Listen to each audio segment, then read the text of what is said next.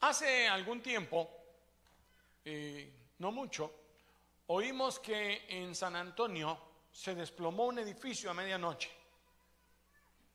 Nadie sabe qué pasó, pero en la parte de arriba cayó sobre el edificio jalando el segundo piso.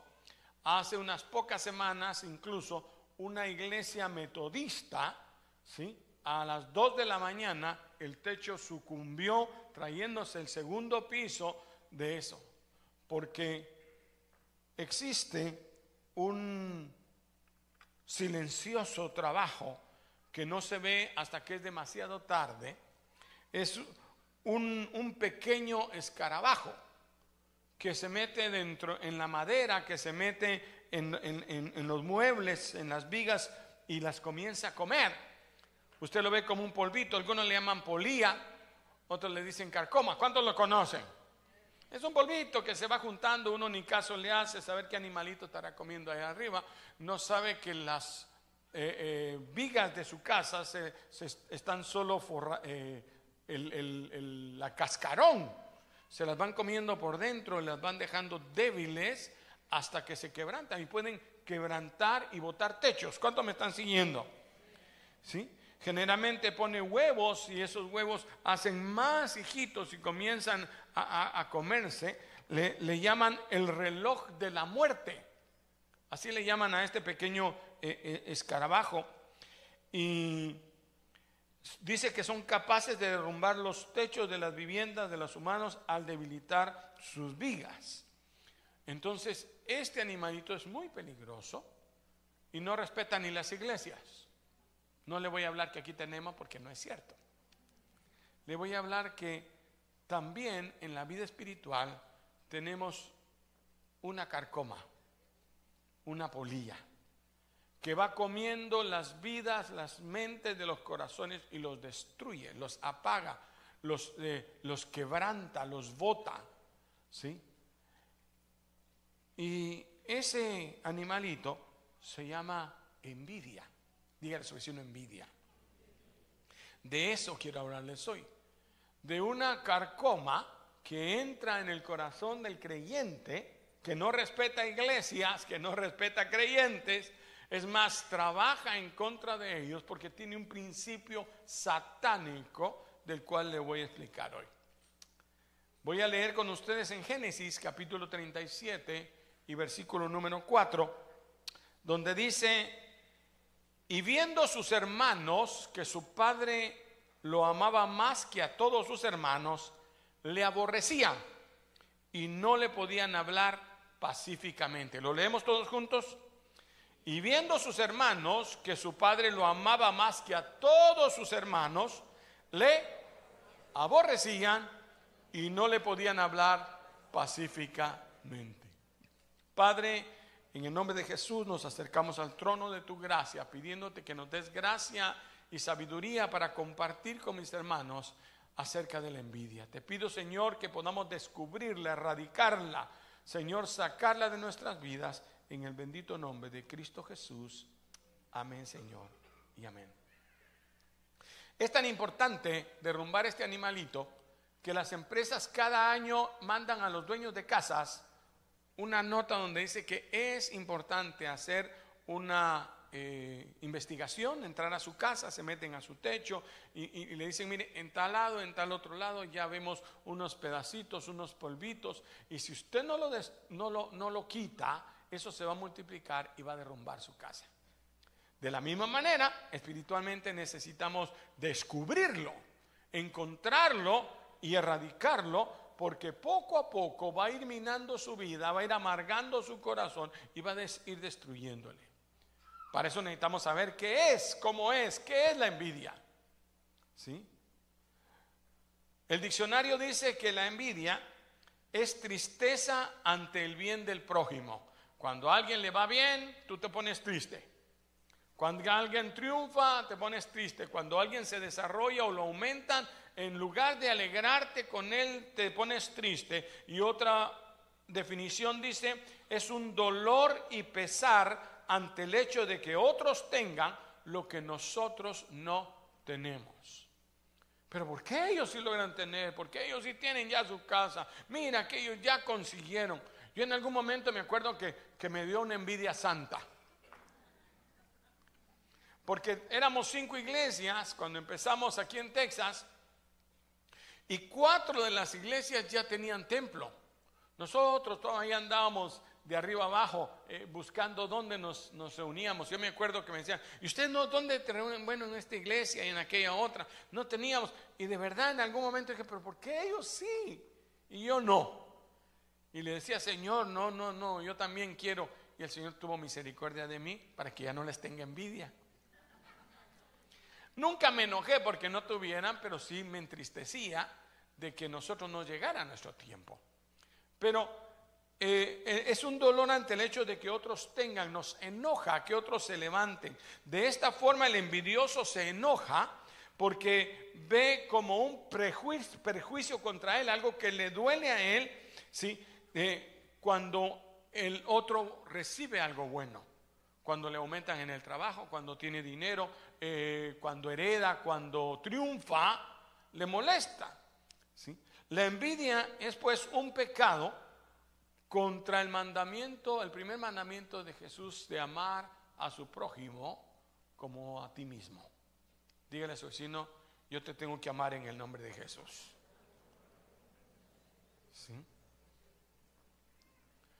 Ahora, ya sabe que es la envidia, molestarse cuando otro triunfa. Ahora vamos a ver si es cierto que yo la tengo. Tengo que buscar esos eh, volcancitos. ¿Cuántos han visto esos volcancitos de, de ¿cómo le llaman? Polía, polía. Yo creo que la mayoría lo conoce así como polía, ¿no? Y, mira uno un volcancito ahí como de arenita y dice, ¿qué será esto? Y no sabe qué es su techo que está cayendo en pedacitos. Así que se lo están comiendo y ahí está, y, ahí dejan ellos los restos de eso. Y entonces, ya que sabe qué es, vamos a ver si está. Ahora, ¿cómo lo descubro? Con esos volcancitos de polvo que a veces salen de nuestra lengua. ¿Cuántos me están siguiendo? Incluso nuestra forma de hablar expresa lo que hay en nuestro corazón, la idea de la envidia. A veces nos cuesta elogiar algo bueno que alguien hace o algo bueno que alguien tiene. Por ejemplo, podemos decir, hay que reconocer que el hermanito es bueno para cantar. ¿sí?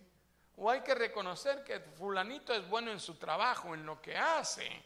Mm, parece que, tienes que hacer un, un esfuerzo para reconocerlo, como si nos obligaran a nuestro pesar a reconocer que aquella persona tiene algo bueno. ¿sí? Usamos expresiones que significan a veces todo lo contrario. Mm, fea esa niña, sabiendo que es bonita, ¿no? Dicen, ay, no, no, está, re fea. ¿Sí? Usamos expresiones así para, para desvirtuar un poco o alguien que, viene en su carro nuevo, hoy viene descalzo. ¿Mm? O, es que su padre lo dejó descalzo cuando murió. Y entonces como queriendo decir es bueno, pero él ha heredado muchos bienes de su familia.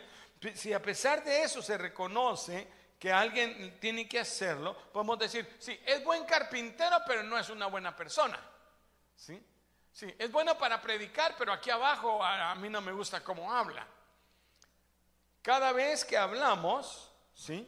Se trata de una buena persona en su alma, pero decimos eh, con la polilla, sí, pero como arquitecto deja mucho que desear. La alabanza nunca va completa jamás.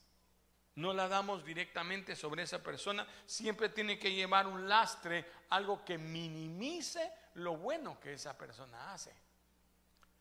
Ya te fijaste que fulanito, qué bien, ay sí, qué glorioso estuvo. Sí, estuvo bueno, pero a mí me hubiera gustado más que cantara canciones más modernas. ¿Sí? Desvirtuando lo que ha visto. Hay un novelista llamado Jardiel Poncela, yo no lo conozco, pero buscando una anécdota me encontré esta. Dice que él se irritaba con los norteamericanos precisamente por su elevada estatura. Y cada vez que pasaba frente a uno que medía más de 1,80 decía, no hace falta ser tan alto, porque él era chaparro. Voltea a ver a su vecino y mídalo. La envidia es uno de los pecados en los que la gente ha caído en todos los tiempos. ¿Por qué? Porque la envidia fue lo que trajo a Satanás a derrumbarse. Satanás estaba en el trono de Dios, era un arcángel cumplidor, tenía un lugar en el cielo entre los arcángeles, una de las máximas autoridades angelicales, porque hay ángeles, arcángeles, querubines, serafines, y él era un, un querubín protector. Pero dice que de repente dijo, yo quiero ser igual a Dios, no puedo ser Dios, pero quiero ser igual a Dios, como que él tiene mi lugar, y envidió y en su envidia comenzó a contaminar porque comienzan a hablar para desvirtuar a los que están a su alrededor y desvirtuó. Yo no sé qué les ofrecería a los otros ángeles, pero un tercio de los ángeles del cielo se unieron a él en la caída y son los ángeles caídos. Un tercio de los ángeles del cielo se unieron en esa envidia.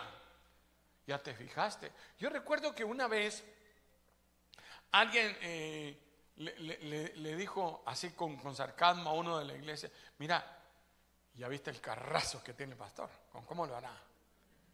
Metiendo un veneno así como quien dice, tan... Entonces, entonces yo le decía, no, no, que trabaje las horas que yo trabajo, vamos a ver si consigue lo mismo.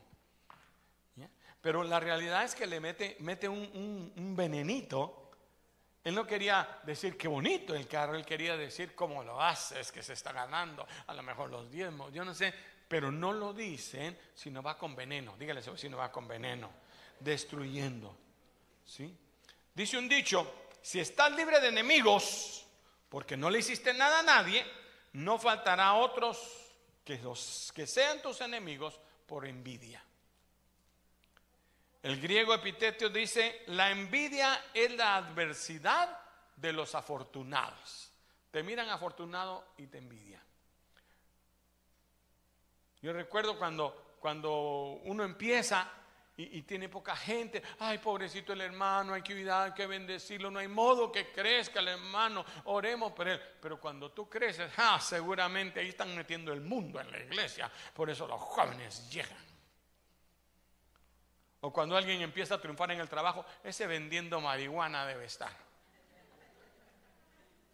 ¿O no es cierto?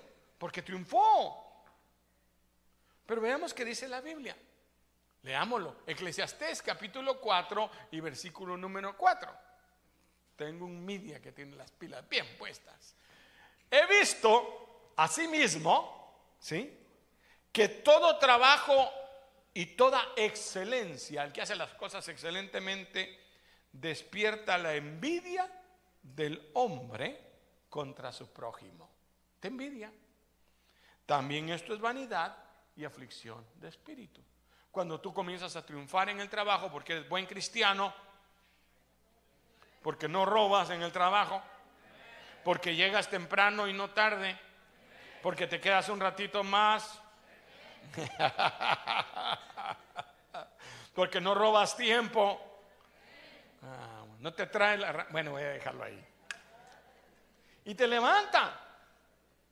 Entonces empiezan a decir en el trabajo, que el hermanito, que porque el otro es cristiano también, porque van a la misma iglesia, por eso se tapan con la misma chamarra. ¿sí?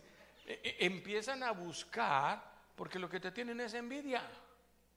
Cuando hablan de ti es envidia cuando triunfas, cuando te ponen, cuando tu, privilegio va ascendiendo, cuando, eh, ay, esa hermanita con esos taconotes tan altos, tu envidia es que no aguantas los taconotes. ¿Sí? Uy, que cómo se viste de exagerada. Ya quisieras. ¿Cuántos dicen amén? ¿Sí? La envidia es uno de esos pecados. Y dice la Biblia que si haces trabajo con excelencia, vas a despertar la envidia de otra gente. ¿Por qué le va bien? ¿Y por qué él tiene más gente? ¿Y por qué siempre eh, lo andan buscando a él y hasta más caro cobra? Sí, porque es bueno. Y entonces quieren desvirtuarlo y le inventan eh, historias. Y decía en la mañana, había un cantante, si usted sabe el nombre, no me lo diga. Yo ya lo sé. Pero eh, es uno de los que ha marcado la adoración en, nuestra época. Y empezó a crecer y a levantarse y a hacer eh, álbumes y, pastor de una iglesia y todo gigantesco. Y decía, no, si el diablo le dio esa canción, si fíjese esa canción que, yo lo conozco. Él empezó con nosotros en nuestra época. Yo le he visto, nunca en su vida se le ha sabido nada malo. Siempre ha sido un hombre intachable delante de Dios. Yo he visto cómo las almas aceptan cada vez que predica. Pero ¿de dónde sacan esas mentiras? Para desvirtuarlo. El problema es que a veces son otros cantantes que no pegan porque ni oran. ¿Qué nos dice la palabra de Dios? Veamos qué pasa en la Biblia. El primer asesinato de la historia tuvo su origen en Génesis. Ya en el principio, los tres primeros capítulos, ahí empieza el relajo. Ahí se metió la envidia Usted sabe que lo que le quiso presentar Satanás a Eva fue envidia. Eh, ya comiste del árbol. Ah, no, del árbol que Dios nos dijo que comiéramos, pero el árbol del bien y el mal no lo podíamos ni tocar. Lo que pasa es que Dios no quiere que tú seas como Él. ¿Qué le está diciendo? Envidialo. No quiere que seas como Él. Dios te tiene envidia. Lo que Ese es un principio totalmente satánico. Y el primer asesinato de la historia tuvo su origen en la envidia. Caín. Van a traer los dos el día que hay que presentar el, sacrificio. Abel trae su ofrenda y Caín trae su ofrenda. Abel presenta su ofrenda y Dios lo mira con agrado. Yo me imagino que el humo subió directo al trono de Dios. No sé cómo se dio cuenta Caín. Pero el humo subió directo al trono de Dios, el fuego, la llama, yo no sé qué pasó. Y entonces él viene y le pone fuego a sus lechugas y tres berenjenas que llevaba. Ahí al Señor no le gustó las berenjenas. Yo por eso le digo a mi esposa, no, no, no, si el Señor no aceptó las berenjenas y la lechuga de Caín, a mí dame carne. Pero ese día es cuento mío. Pero no le acepta, su humo se fue por otro lado o, Dios no respondió. Dice que Dios vio con agrado a Abel y a su ofrenda y no vio con agrado a Caín y a la ofrenda suya. Y entonces Caín se enojó contra su hermano. ¿Por qué no fue le dijo, Abel, hermano, ¿qué hiciste? Yo también quiero agradar a Dios. ¿Qué es lo que hay que hacer? Hay que matar ovejas. Véndeme una. Te doy tres lechugas y dos eh, berenjenas por, por una ovejita o cualquier cosa. Pero no, él se enojó y se lo guardó. Y entonces Dios lo llama y le dice, Caín, ¿qué te pasa? ¿Por qué has cambiado tu semblante? Mire, porque al envidioso se le nota. Se le sale por la va esa que me cae re mal. Siempre entra como que está estrenando. Ya quisieras. Es que yo no sé qué se creó porque son bonitas. bueno, ya quisiera. Pero se le nota y se le notaba a Caín. Y Dios le dice, ¿por qué demudaste tu semblante? ¿Por qué andas eh, enojada? ¿Por qué siempre todo... ¿Estás envidiosa o envidioso? Y le dijo, si bien harás, no te voy a bendecir, pero si mal hicieres, el pecado está cerca de ti. Y Caín no hizo caso. Salieron al campo, encontró un tremendo palo y le dio porrazo a su hermano y lo mató. Por pura envidia. Salió del asunto y fue el primer asesinato. A causa de la envidia se, enfureció y provocó el primer asesinato de la historia. Santiago dice que la envidia suele ser el origen de toda obra perversa. Leámoslo. Santiago capítulo 3 y versículo 16. Esta envidia anda, pero pelas. Porque donde hay celos y contención, hay perturbación y toda obra perversa. En la versión Dios habla hoy, dice así, porque donde hay envidia y rivalidades, Allí hay perturbación y toda obra perversa. Ahí empiezan. Cuando empiezas a envidiar que otro hace, que otro consigue, que yo lo quisiera. Y en la historia que estamos viendo ahora, esta historia de José, de sus hermanos que dice, dice la Biblia, es una historia que está llena de envidia. Dice el versículo que leímos 37:4, y viendo sus hermanos que su padre lo amaba más que a todos sus hermanos, le le ¿qué es aborrecer? Yo le he contado que una noche agarré un, un Starbucks de esos fríos en una gasolinera, ¿se acuerda? Y, me echó el trago y traía una nata como hongo. Y yo, hace unos días que fuimos con, mi equipo, pasamos a una gasolinera y uno de los hermanos me enseña la, la, las botellitas. Todavía no la perdono. Yo cada vez que hablo de esto, literalmente, hermano, yo vuelvo a sentir aquí. Es que fue una bola de nata que me entró horrible. Como dijo que él fue horrible, horrible. Sí. Eso es aborrecer. ¿Cómo alguien que ha permitido que la carcoma entre en su mente y aborrece? Hay gente que aborrece a los hermanos. Ay, no, yo cuando miro a ese hermano, cuando lo oigo cantar, no, no, yo me salgo. No, y hay gente que me lo ha dicho. Hermano, si el hermano fulano va a predicar, yo me salgo, hermano. ¿Y qué tiene? No, es que hermano, es que él, es que parece que, y empiezan a inventar dos, tres cosas. ¿Ya? ¿Qué culpa tenía José de que su padre Jacob lo amara más que a los otros hermanos? En tal caso, que le hubieran echado la culpa a Jacob, que fue el que obró mal, que tenía preferencias, que a él le daba su ropita. Claro, quizás se lo había ganado porque José era obediente y José tenía algo especial pero el padre tuvo que tener más cuidado. Pero en todo caso, se hubieran enojado con el papá. Pero los celos se mezclaron con la envidia y provocaron que los hermanos lo aborrecieran. Les caía mal, les molestaba. Tanto que le hablaban de una manera fea. ¿A usted no le ha contestado gente mal? Ay, el hermanito que se anda creyendo en el trabajo. Ahí viene el hermanito, el que, que ya me va a decir que no puedo estar aquí perdiendo el tiempo. Que el hermanito que ya va a decir que no hablemos chistes malos. Que el hermanito, ellos quisieran ser la figura que usted representa. ¿Cuántos dicen amén? No, cuando dicen, no, el, hermano, no, él sí, confiamos, a él le damos la llave porque sabemos que es. A mí me decían a veces, a usted como prefiere a Riguito, me decían. Si no, no, es que Él está conmigo, yo tiene años de estar conmigo, tiene tiempo, se ha ganado mi confianza. A usted como tiene preferencia, no, no tengo preferencia, se ha ganado su lugar, ¿o no es cierto? A veces, ¿eh? Y te envidian, van a hablar de ti.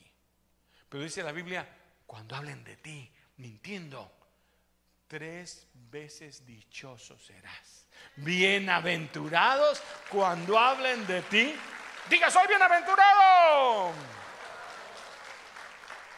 Los sueños de José se hacían insoportables para sus hermanos. Viene José, fíjense, mucha, porque era de Guate. Fíjense, mucha, que soñé que se levantaban delante de mí unos manojos de espigas que se inclinaban hacia mí y el mío seguía derecho. Ah, este que, él va a mandar, que se cree. ¿Sí? No, soñé el sol y la luna y las once estrellas y se inclinaban hacia mí. Ya va a decir que reconocemos su grandeza. ¿Y qué tal si se cumple? Y entonces dijeron, solo tenemos una salida. O le creemos y nos unimos o no lo escabechamos. ¿Yo no voy a mí escabechar? Ishkamí, Caput, Calavera, Camposanto. ¿Sí? Dice el versículo 11 del capítulo 37 de Génesis, y sus hermanos le tenían envidia. Wow, es que están pero pilas. Los hermanos le tenían envidia, mas su padre meditaba en esto. De alguna manera su padre tenía culpa también, porque se dio cuenta y no les dijo que hay carcoma. Yo por eso hoy le estoy diciendo que hay carcoma. y está metida en la cabeza de todos nosotros. En algún momento con alguna persona hay alguien que te molestó porque se levantó, porque le dieron el puesto que tú querías, porque y a veces en el trabajo uno mismo le mete zancadía a otro, ¿no? Ah, no, no, jefe, te ha cuidado con eso porque, eh, porque te va a quitar tu lugar. ¿Tienes envidia de él porque él prospera y tú no prosperas? O de los otros, yo, yo les contaba, yo le contaba a los hermanos que en, en, un hospital donde yo trabajé hace muchos años, recién casado con mi esposa, no, long time 45 años, eh, se, eh, se puso un poco crítica la situación, ya la compañía iba a cerrar por los taxes que le estaban poniendo y entonces iban a cerrar el hospital. Y entonces empezó a ir entre los trabajadores y los amigos míos, los cercanos, fueron a hablar con el subdirector del hospital. Y él me dijo, mire, es que Alberto, él puede conseguir trabajo en cuanto se va, él no tiene hijos. Así que se, se queda sin trabajo, que solo él aguante hambre. sí, no, usted, él, se puede ir, él, va allá y encuentra trabajo. Así que si vas a despedir a alguien, despida a Alberto. Usted dirá, ¿y cómo se enteró? Entonces vamos y todos los cuates, estamos sentados en la salita de espera ahí de, laboratorio, cuando pasa el, subdirector y dice, Alberto, sí le dije. Ellos dijeron, ya lo sacudieron tenga cuidado con esos, porque me acaban de ir a hablar que lo saquemos a usted. No, mano, fíjate que es que como vos, que no ¿sabe quiénes se fueron?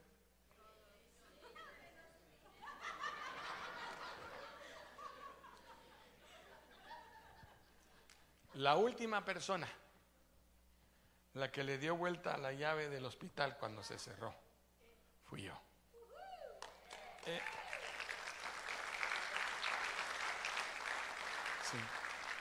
La envidia.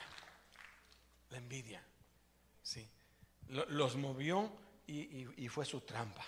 La envidia provoca rebelión. Ir en contra de autoridad, ir en contra de la amistad, contra la realidad que tenían los sueños de José. Ellos tenían miedo que se cumpliera lo que ellos creían que se iba a pasar, así que decidieron matarlo lo metieron en un pozo seco para que se muriera y gritó toda la noche y no le hicieron caso. Ellos querían que se muriera. ¿Cómo, a, dónde lleva el corazón la envidia, la carcoma? Que hay cristianos que, que se larga la iglesia. Yo no lo aguanto, yo no quiero verlo ahí. Y si puedo, le doy una ayudadita para que se vaya del trabajo. Jefe, fíjese que este como que anda robando. Yo no estoy seguro, ni diga nada. Pues cuando a mí me dicen, mire pastor, le quiero decir, pero no, pero no diga nada, ni diga que yo fui, ¿para qué me dice? Si me dice, me ata de manos. Y de ahí dice, el pastor ya sabía, pero ¿qué podía hacer si, si no... Bueno, dejemos ese es otro tema. Pero vamos a lo mismo.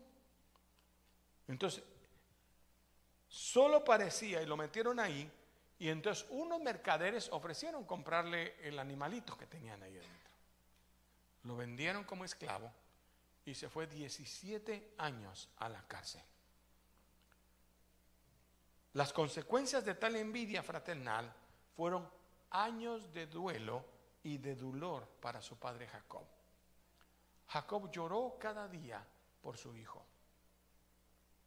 Lloraba por él, por la muerte de él y realmente, como él engañó a su padre, usted sabe que engañó a Isaac y le quitó la primogenitura a Esaú, ahora sus hijos lo engañan a él y le quitan a su hijo preferido. Porque la maldición llega hasta la tercera y cuarta generación. Por eso, padres, los espero a la noche en la intercesión por sus hijos. ¿Sí? Hubo justicia para Jacob al final, hubo justicia para José. Pero también se generaron grandes sufrimientos en la vida de José. Después de pasar, de, trabajar, fue prosperando, lo metieron a la cárcel 17 años después. Ahora le toca volver a ver a sus hermanos. ¿Cuántos años? ¿Cuántos? Mire, un poquito menos de la edad que tengo. Porque no son más. 17 años y cuando José vio a sus hermanos, lloró. La herida estaba, después de tantos años, todavía abierta por la envidia de sus hermanos. Es más, la Biblia dice que cuando los vio no les pudo hablar, se metió y gritó, comenzó, ¡ah! Era, era tanto el dolor que había en su corazón por causa de la envidia. Luego, Él perdona a sus hermanos. ¿Cuántos dan gloria a Dios? ¿Cuántos están dispuestos a perdonar? Los perdona por lo que le hicieron y les dice, miren, ustedes trataron de hacerme mal, pero el mal que me quisieron hacer, Dios lo cambió a bien. Ahora yo soy el segundo después de Faraón. En mi mano está el darles vida o el matarlos. Los hermanos todos así asustados y no le creían, vivían con culpabilidad, vivían fracasados 17 años por causa de lo que habían hecho, por permitir que en su mente entrara ese animalito y destruyera su corazón. ¿Y cuánta gente ha vivido con eso? Porque la envidia es como esa carcoma. Le llaman el reloj de la muerte porque son capaces de derrumbar techos enormes, de meterse en tu corazón y amargarte, de tal manera que llevarte a la ira, llevarte al resentimiento, al dolor, hasta la muerte, hasta desear la muerte de alguien, simplemente porque fue mejor que tú, porque en algún momento envidiaste, quisiste ser lo que él era. Generalmente pone huevos y, en las rendijas y, logra multiplicarse y terminas envidiando a un montón de gentes hasta que te destruye totalmente. Es que yo me voy a esa porque todos eran malos, todos eran malvados. Permitiste que le envidia a otros que están levantándose. Hermano, es que ese hermano empezó conmigo, fue al mismo tiempo que, que yo al encuentro. ¿Y por qué él está arriba yo sigo aquí? You know what I mean? ¿Usted sabe por qué? Pero no quiere reconocerlo.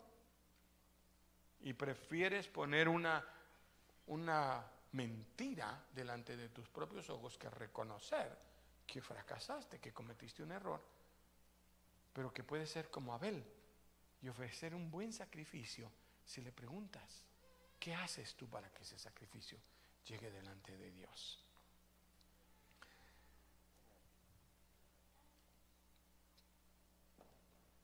Cuando usted va a comprar a un lugar fino o una casa muy fina, le van a decir, cada pedazo de madera de esta casa ha sido revestida con un eh, esmalte, con, en contra de la carcoma, de la polía. A este le dicen, no se preocupe, a este no le entra polía. Se selló para que no tenga ni una fisura, para que no haya nada en él. E, este no puede ser, eh, no pueden poner los huevitos ahí porque está barnizado de tal manera que nada le puede penetrar. Eso es la sangre de Cristo sobre tu corazón. Eso es el primer mandamiento del Señor que dice, amarás a tu prójimo como a ti mismo, que te goces cuando otro triunfa y tú vas después. Yo he aprendido algo en mi vida, hermano, y en la palabra también. Cuando alguien procura tu mal, Dios te levanta. Y normalmente si fue muy mal, a él le va mal. Pero si tú disfrutas lo mal que le va al otro, dice que la Biblia que se va a cambiar. Y el mal que era para él vendrá sobre ti. Entonces prefiero, no, pobrecito Señor, ayúdalo, bendícelo, Señor, ayúdale mucho. Del otro lado del mundo, pero dale más, Señor.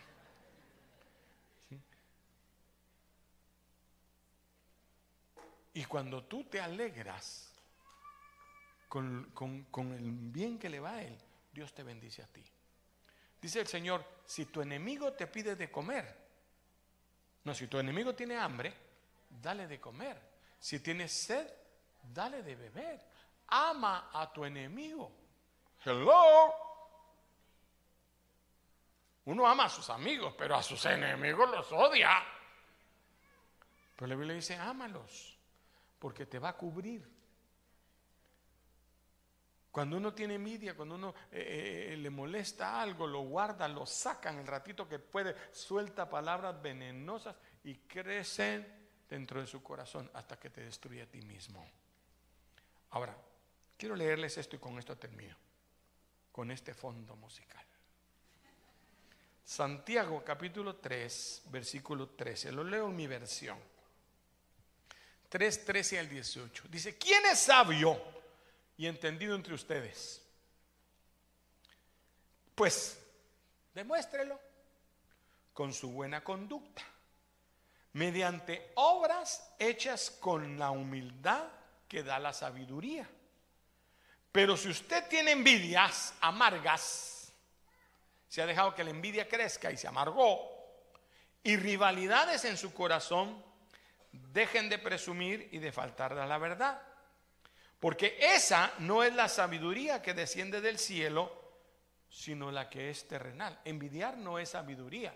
Que te caiga mal y hablar mal de otro no es sabiduría, sino es terrenal, puramente humana y diabólica. ¿Es qué? Terrenal, animal, diabólica. Animal no quiere decir que sea usted un animal, aunque somos animales racionales quiere decir que lo tienes dentro, que nadie se escapa a que en algún momento tenga que sentir, uy, se me cae mal porque todo le sale bien. A veces jugando uno, hay uno que siempre gana, dan ganas de estrangularlo. Son deseos normales, animales, a eso se refiere. Terrenal quiere decir cosas naturales de esta tierra, pero lo que me preocupa es que dice que también es diabólica. Satanás fue el original de ese. A Eva la hizo entrar. Ajá, con que Dios dice, no, lo que pasa es que Dios te tiene envidia. Dios no quiere que tú seas tan sabio como Él. Ay, de veras, oh, yo también quiero ser sabia. Y ahí cayó. Y le dio a su marido. Pero dice, sino que es terrenal, puramente humana y diabólica, porque donde hay envidias y rivalidades, hay confusión y toda clase de acciones malvadas. En cambio, la sabiduría que desciende del cielo es pura, pacífica, bondadosa, dócil, llena de compasión y de buenos frutos, imparcial y sincera. En fin, el fruto de la justicia se siembra en paz para los que hacen la paz. Hay ciertas personas que son inteligentes eh, a su manera de ver que se esconden para meterte los huevitos de carcuma para que se multipliquen en tu mente. Ay, ya te fijaste cómo anda ella. Ya te fijaste los zapatos que siempre carga. Ya te fijaste que es la preferida de la pastora. Ya no, ella porque se cree la octava maravilla.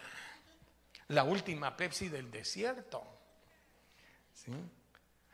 Cuya influencia en cualquier convención produce, oiga, dificultad, separa a la gente, fomenta conflictos y problemas. Y alguien te está separando. Cuando dicen, no, ya se fijó eh, eh, lo que hacen ahí, ya se fijó que es hermano, eh, que ese es su líder.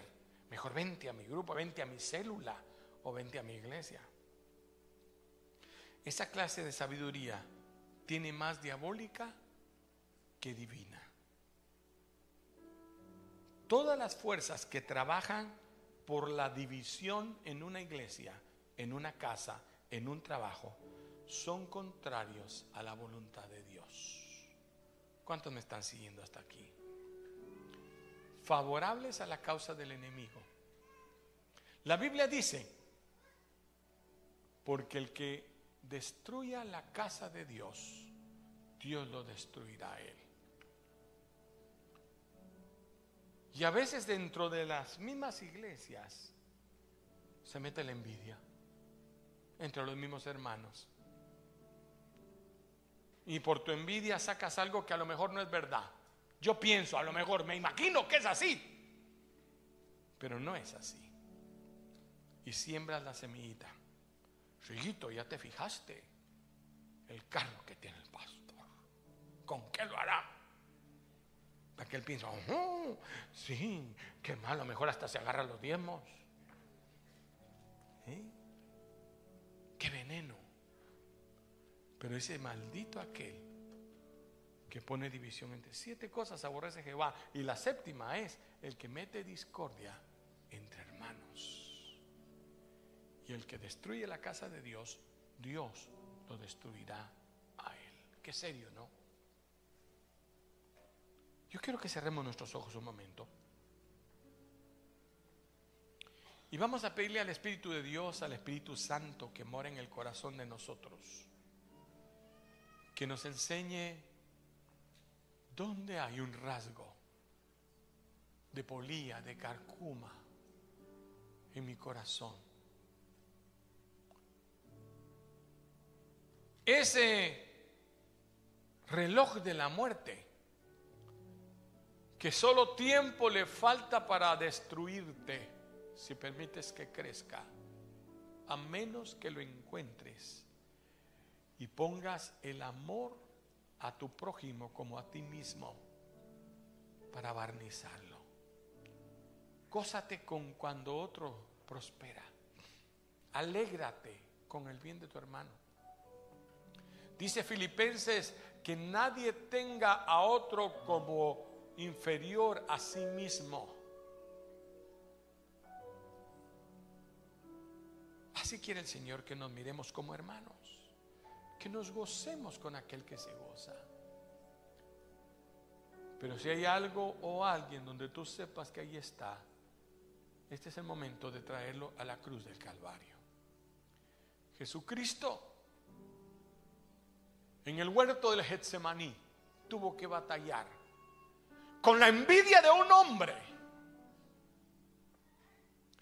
que aunque robaba de las cajas que tenía del Señor, quería más, quería todo para él y decide vender a su amigo, entregarlo con un beso, fingir el amor y traicionó a Jesús.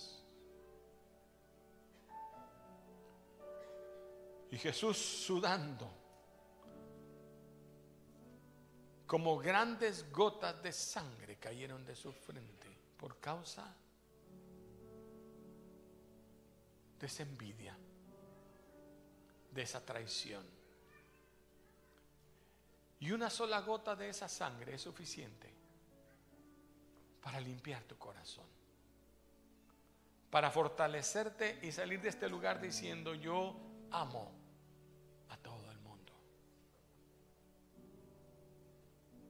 No le voy a tener envidia al que le va bien, al que prospera, al que se levanta. Señor, tú juzgas el camino de cada uno.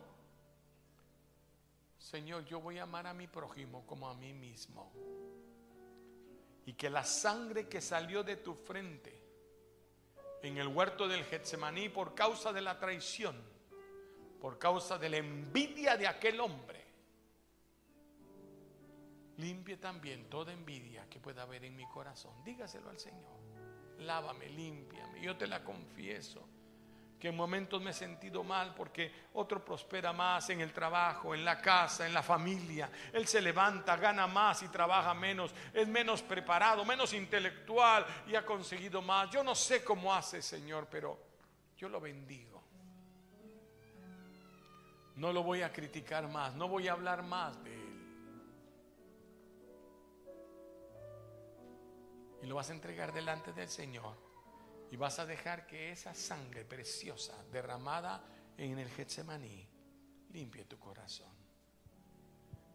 Que esa lanza que cayó al costado derecho de Jesús y rompió hasta la última gota con sangre y agua limpie, purifique tu corazón de todo sentimiento, de todo resentimiento, de toda amargura, de todo dolor del pasado, de toda palabra ociosa que haya salido de tu boca.